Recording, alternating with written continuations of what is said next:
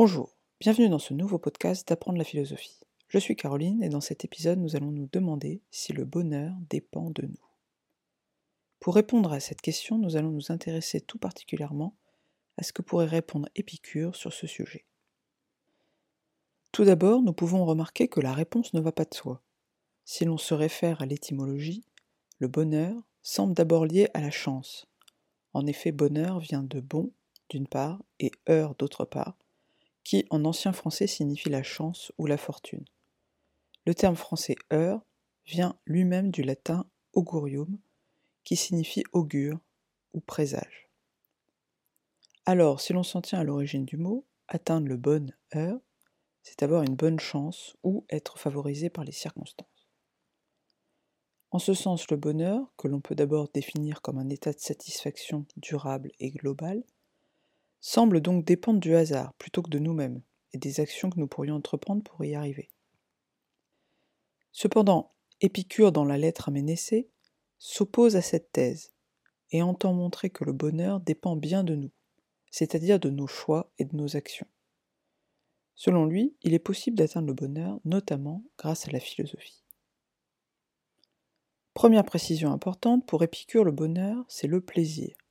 Mais il faut ici faire attention au contresens, car par plaisir, Épicure entend la suppression de la douleur. Il ne s'agit donc pas de dire qu'il faut multiplier les désirs et les plaisirs, et que cela nous rendra heureux, comme peut le faire un hédoniste. Au contraire, pour Épicure, on est heureux quand on ne souffre pas. Il le dit en ces termes, je cite, La santé du corps, la tranquillité de l'âme sont la perfection de la vie heureuse. Être heureux pour Épicure, c'est être en bonne santé physique et atteindre une certaine tranquillité mentale. Cette définition du bonheur est singulière et fort éloignée de la conception commune que l'on peut avoir du bonheur. Alors, si le bonheur dépend de nous, pour Épicure, comment faire pour ne pas souffrir, ni dans son corps, ni dans son âme? Épicure donne en effet plusieurs recommandations pour atteindre le bonheur. Tout d'abord, point important, Selon lui, il faut limiter ses désirs, voire se défaire complètement de certains désirs. En effet, pour Épicure, le désir est un manque de quelque chose, c'est quelque chose que l'on n'a pas encore, mais que l'on souhaite obtenir. De ce fait, le désir apparaît d'abord comme un manque, une douleur. Et si l'on désire quelque chose de difficile à obtenir, cela sera plus douloureux encore, car nous ne sommes pas sûrs de l'atteindre, ou cela va prendre beaucoup de temps. Le désir excessif peut donc nous rendre inquiets et nous faire souffrir. Selon Épicure, si nous sommes perpétuellement inquiets, car nous voulons absolument des biens de luxe et n'y arrivons pas, alors nous ne sommes pas heureux. C'est pourquoi, selon lui, si nous voulons atteindre le bonheur, il nous faut limiter nos désirs, pour ne garder que les désirs les plus simples à satisfaire. Il dit ainsi dans la lettre à Ménécée je cite, C'est un grand bien, à notre avis, que de se suffire à soi-même.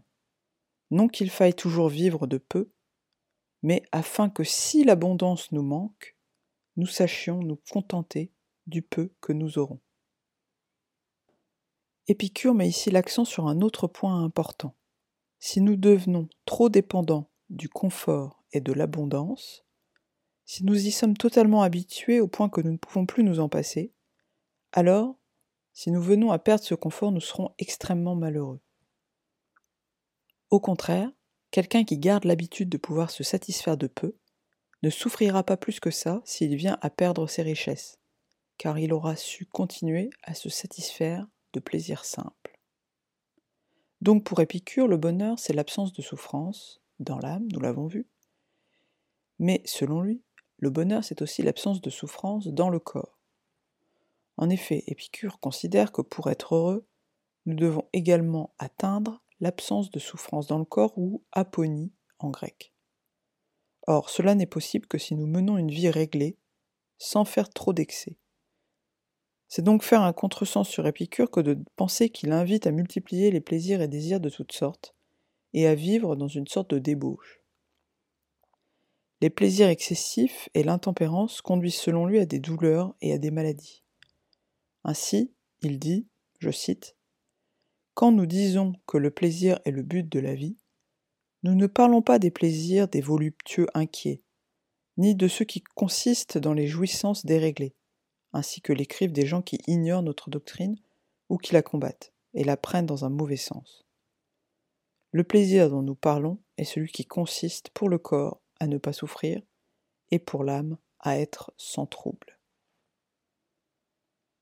Donc, pour Épicure, pour être heureux, il faut limiter ses désirs, afin de ne pas souffrir dans son âme et de ne pas souffrir dans son corps. Et il essaie de se prémunir contre de mauvaises compréhensions de sa doctrine. Alors le bonheur dépend-il de nous? Pour Épicure, oui, car nous pouvons apprendre à distinguer entre les bons désirs qui ne nous font pas souffrir, qu'il appelle les désirs naturels et nécessaires, et les mauvais désirs qui, eux, nous font souffrir, et qu'il appelle non naturels et non nécessaires. Épicure fut un ascète. Il mène une vie austère en se contentant de peu. Il défend que le bonheur peut s'atteindre car celui qui ne souffre pas de ses excès et n'a pas l'âme troublée par des désirs futiles vit paisiblement. Cela suppose de distinguer entre les bons désirs, qui sont ceux qui vont pouvoir être satisfaits facilement et répondre à un besoin naturel, et les mauvais désirs qui vont nous rendre malades et sont difficiles à satisfaire.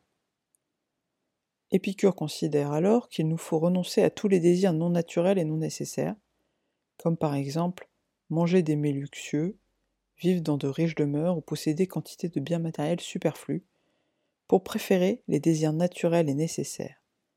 Par exemple, manger simplement, boire, avoir un toit, philosopher. Voilà pour cet épisode. J'espère qu'il vous aura aidé à mieux comprendre les enjeux sur cette question et la réponse d'Épicure. Si vous voulez davantage de contenu sur le thème du bonheur, je vous invite à vous rendre sur mon blog Apprendre la philosophie. Très bonne journée à vous.